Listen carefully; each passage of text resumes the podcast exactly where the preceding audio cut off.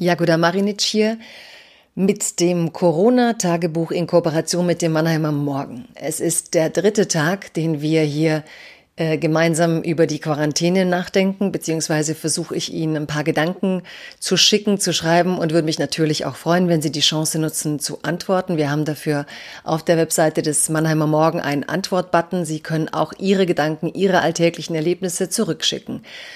Heute bin ich aufgewacht mit diesem Gefühl von Trotz. Man kann ja nicht die ganze Zeit so leben, als würde man nicht leben.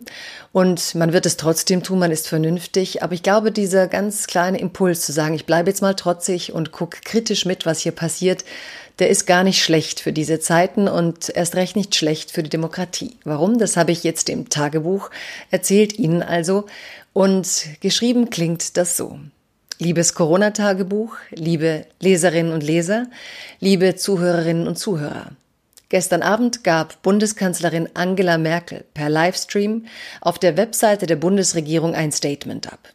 Zuvor hatte sie sich mit den Staats- und Regierungschefs der EU beraten.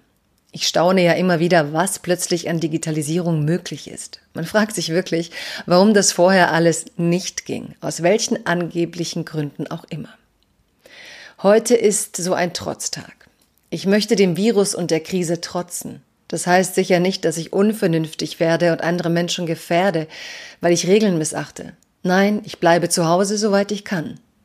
Merkel bat, ich sage lieber, Merkel forderte auf Merkelsche Weise gestern noch mehr Geduld von uns allen. Die werde ich aufbringen. Die werden wir alle aufbringen. Schließlich sind laut Umfragen über 90 Prozent der Bundesbürgerinnen einverstanden mit den aktuellen Maßnahmen. Es scheint mir aber auch wichtig, kritisch zu bleiben. Das Krisenmanagement im Moment verlangt uns die maximal mögliche Stilllegung unseres Alltagslebens ab. Die Frauenhäuser sind überlastet, häusliche Gewalt steigt, Existenzen sind bedroht. Wir sollten alle auch weiterhin wachsam bleiben. Welche Wege geht die Regierung? Wie erklärt sie diese Regeln? Schafft die Kommunikation Vertrauen oder Unsicherheit? Nur durch unser Feedback lässt sich das justieren. Früher, wenn ich in Kolumnen wir sagte, hieß es immer von den Redakteuren, wer ist denn genau wir, Frau Marinic? In diesen Zeiten ist dieses wir tatsächlich das gesamte Land, weite Teile der Welt. Wir bringen alle diese Opfer zum Schutz der Schwächsten. Das ist wichtig. Aber ich denke, wir sollten auch Fragen stellen und die erste Phase der Krise aufarbeiten. Warum zum Beispiel hat das Robert Koch Institut RKI uns so lange in die falsche Richtung beraten? Der Präsident Lothar Wieler beschwichtigte noch Mitte Februar, man solle schön Hände waschen und ansonsten sei das nicht gefährlicher als eine schwere Grippenepidemie. Wieler spricht inzwischen davon, das Ausmaß der Pandemie sei unvorstellbar. Hm. Das ist mir insofern nicht nachvollziehbar, als sein Institut genau das leisten sollte, sich solche Ereignisse modellhaft vorzustellen, sie vorzudenken, um auf sie vorbereitet zu sein. Warum ist das Ganze überhaupt so unvorstellbar, wenn das Robert Koch Institut bereits im Jahr 2012 im Auftrag der Bundesregierung eine solche Situation fiktiv durchgespielt hat? Viele darunter Bill Gates, warnen seit Jahren davor, dass die Krisen der Zukunft ihren Ursprung in Viren und Bakterien haben werden. Das fiktive Szenario von 2012 weist erschreckende Parallelen zum Ablauf der jetzigen Pandemie auf. Im Grunde wären es ja beruhigende Parallelen, denn eine solche Krise modellhaft durchzudenken hieße ja auch, ihr besser gewappnet zu sein. Stattdessen hört man gestern bei Illner vom deutschen Schutzmaskenhersteller Tyler, Jens Spahn habe Warnungen noch im Februar ignoriert.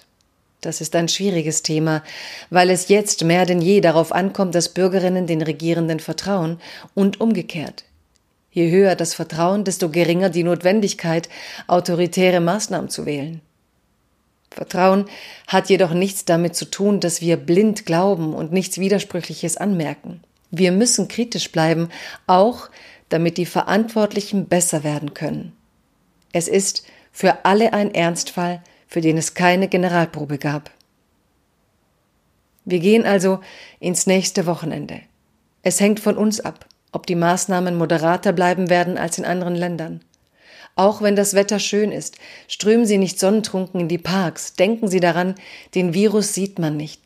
Wir müssen vorsichtig bleiben, Social Distancing praktizieren, uns Raum geben.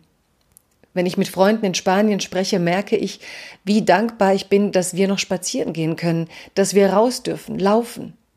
Wir sollten damit vernünftig umgehen, damit Merkel nicht wieder zur Ansprache einlädt und sagt, gejoggt wird ab jetzt im Flur eurer Wohnung oder irgendwas dergleichen. Eine gute Nachricht kam übrigens vom Bundesinnenministerium. Es soll bald schon nach südkoreanischem Modell getestet werden. 200.000 Tests pro Tag hieße das. Das ist wichtig, um Betroffene frühestmöglich möglich zu isolieren, die Verbreitung zu bremsen und Stück für Stück wieder mehr Leben zuzulassen. Für mich ist das die wichtigste Lektion dieser Tage. Die Zukunft nicht aus dem Blick verlieren. Nicht ängstlich dasitzen und darauf warten, was uns als nächstes verboten werden muss. Wir bleiben kritische Bürgerinnen und Bürger, die ihren Teil leisten. Dazu gehört auch, dabei mitzuhelfen, dass der vitale demokratische Diskurs auch in Krisenzeiten aufrechterhalten bleibt. Ich wünsche Ihnen ein sonniges Wochenende. Genießen Sie das Licht. Denken Sie an das elfte Gebot. Du sollst zwei Meter Abstand halten. Und bleiben Sie gesund.